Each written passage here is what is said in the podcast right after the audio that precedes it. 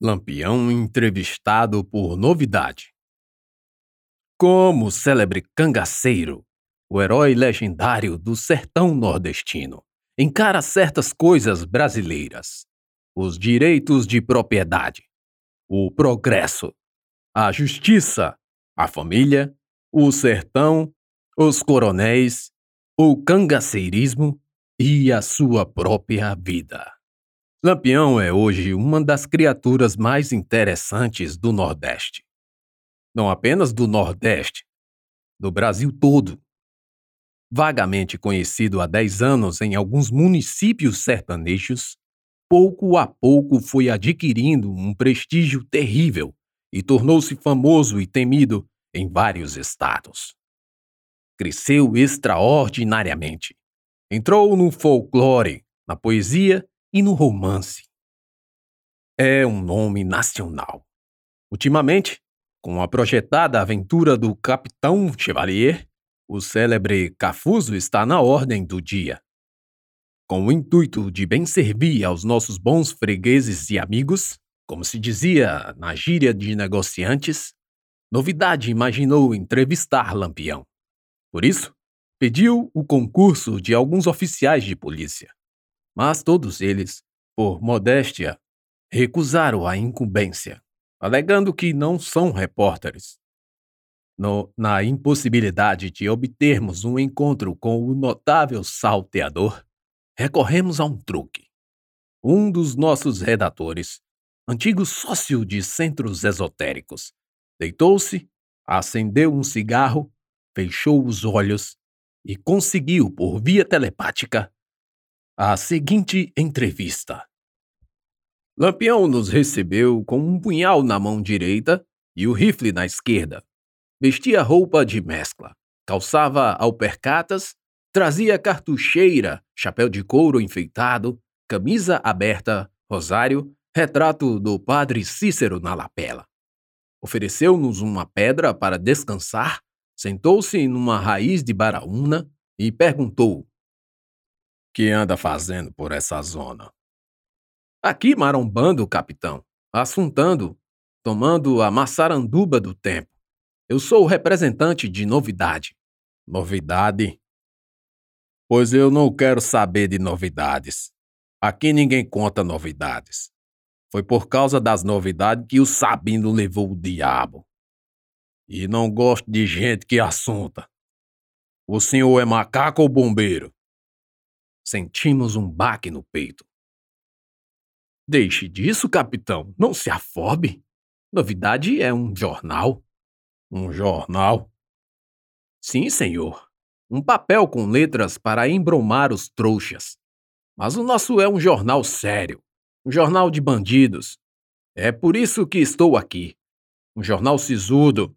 Temos colaboradores entre as principais figuras do cangaço alagoano. Temos correspondentes. Lampião mostrou a dentuça e grunhiu. Hum, anda procurando um chefe.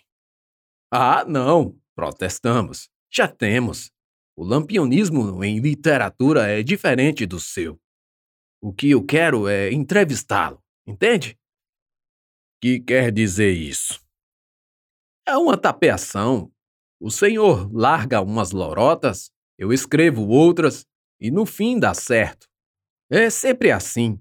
Às vezes, como agora, nem é preciso que a gente se encontre.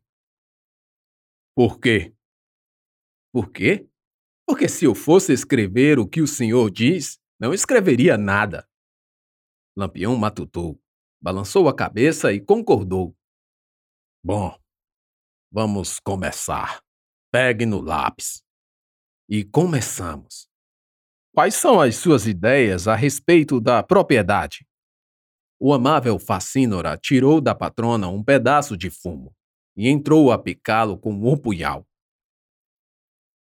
Eu, para falar com franqueza, acho que essa história de propriedade é uma besteira. Na era dos caboclos brabos, como o senhor deve saber, coisa que um sujeito aganhadava era dele. Depois vieram os padres e atrapalharam tudo, distribuindo terra para um, espelho para outro, volta de conta para outro. Fechou-se o tempo e houve um fuzuê da peste. Está aí nos livros. Mas meu padim padeciço não vai nisso. E eu também não vou. Isso por aqui é nosso. Gado, cachaça, mulher, tudo. E de quem passar a mão, entende? Perfeitamente. E quem me diz do progresso? De quê? Do progresso, da civilização, roupas bonitas, sapatos, frascos de cheiro, conhaque, doutores, vitrolas. Lampião fez um cigarro de palha de milho, tirou um biga, bateu o fuzil e pôs-se a fumar. Depois falou: Sapatos, como o senhor vê, não uso, mas o conhaque eu bebo. Eu gosto das vitrolas, são engraçadas. Quanto aos doutores, até hoje não me fizeram mal. Estudam nos papéis e falam muito. Creio que são uns inocentes. Enfim, não tenho queixa da civilização. Como considera a justiça? Aqui no sertão, quando um camarada tem raiva de outro, toca fogo nele. E vai um filho do defunto, agarra um mosquetão e uma rapadura, esconde-se por detrás de um pau, dorme na pontaria, espera 15 dias e queima o sobredeito. É a justiça mais usada e não falha. Temos também a dos autos. Demorada, mas que não é má, porque os promotores se enrascam sempre e os jurados são bons rapazes. Sua opinião sobre a família? De quem? De todo mundo, a família em geral. A mulher, os meninos, a rede, o baú, o rancho, o papagaio, o saguim, a trempe, as panelas, isso tudo. Lampião coçou o queixo e resmungou. Para dizer a verdade, nunca pensei nisso. E o senhor é danado de fuxiqueiro. Mulher, meninos. Ah, eu sei lá. Quando um sujeito é miúdo, nunca deve dizer que os filhos que tem em casa são dele. E quanto à mulher, hoje a gente pega uma, larga amanhã, arranja outra, casa aqui, descasa acolá, e assim vamos indo. Isso de mulher é bichinho que não falta. E se um homem fosse se lembrar de todas com quem fez vida, estava arrumado. A sua vida assim agitada lhe dá grandes lucros, capitão? Lucros, lucros, não são lá grande coisa. Nem roubo hoje dá lucro. Não se tem mesmo o que roubar. Isso de dinheiro aqui, homem, uma bobagemzinha de nada. Nesse tempo parece o povo até nem aprecia ter dinheiro para gastar tanto quanto se gasta com a vida de hoje. Agora o que eu não faço, nem pelo diabo, é deixar a minha vida de agora para ir trabalhar na enxada. Que eu não sou. Lampião estacou. Passou o lenço pelo pescoço. Que calor danado. E nós aproveitamos a deixa.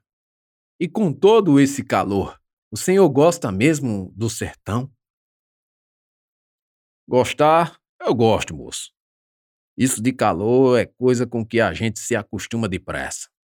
Um coronel no outro dia me disse que o povo da cidade acha isso ruim, porque é deserto e quente por demais. Cidadãos que nunca viram o sertão falam dele como se tivesse vivido nele numa porção de tempo. É isso que estraga essa terra. Não é outra coisa, não.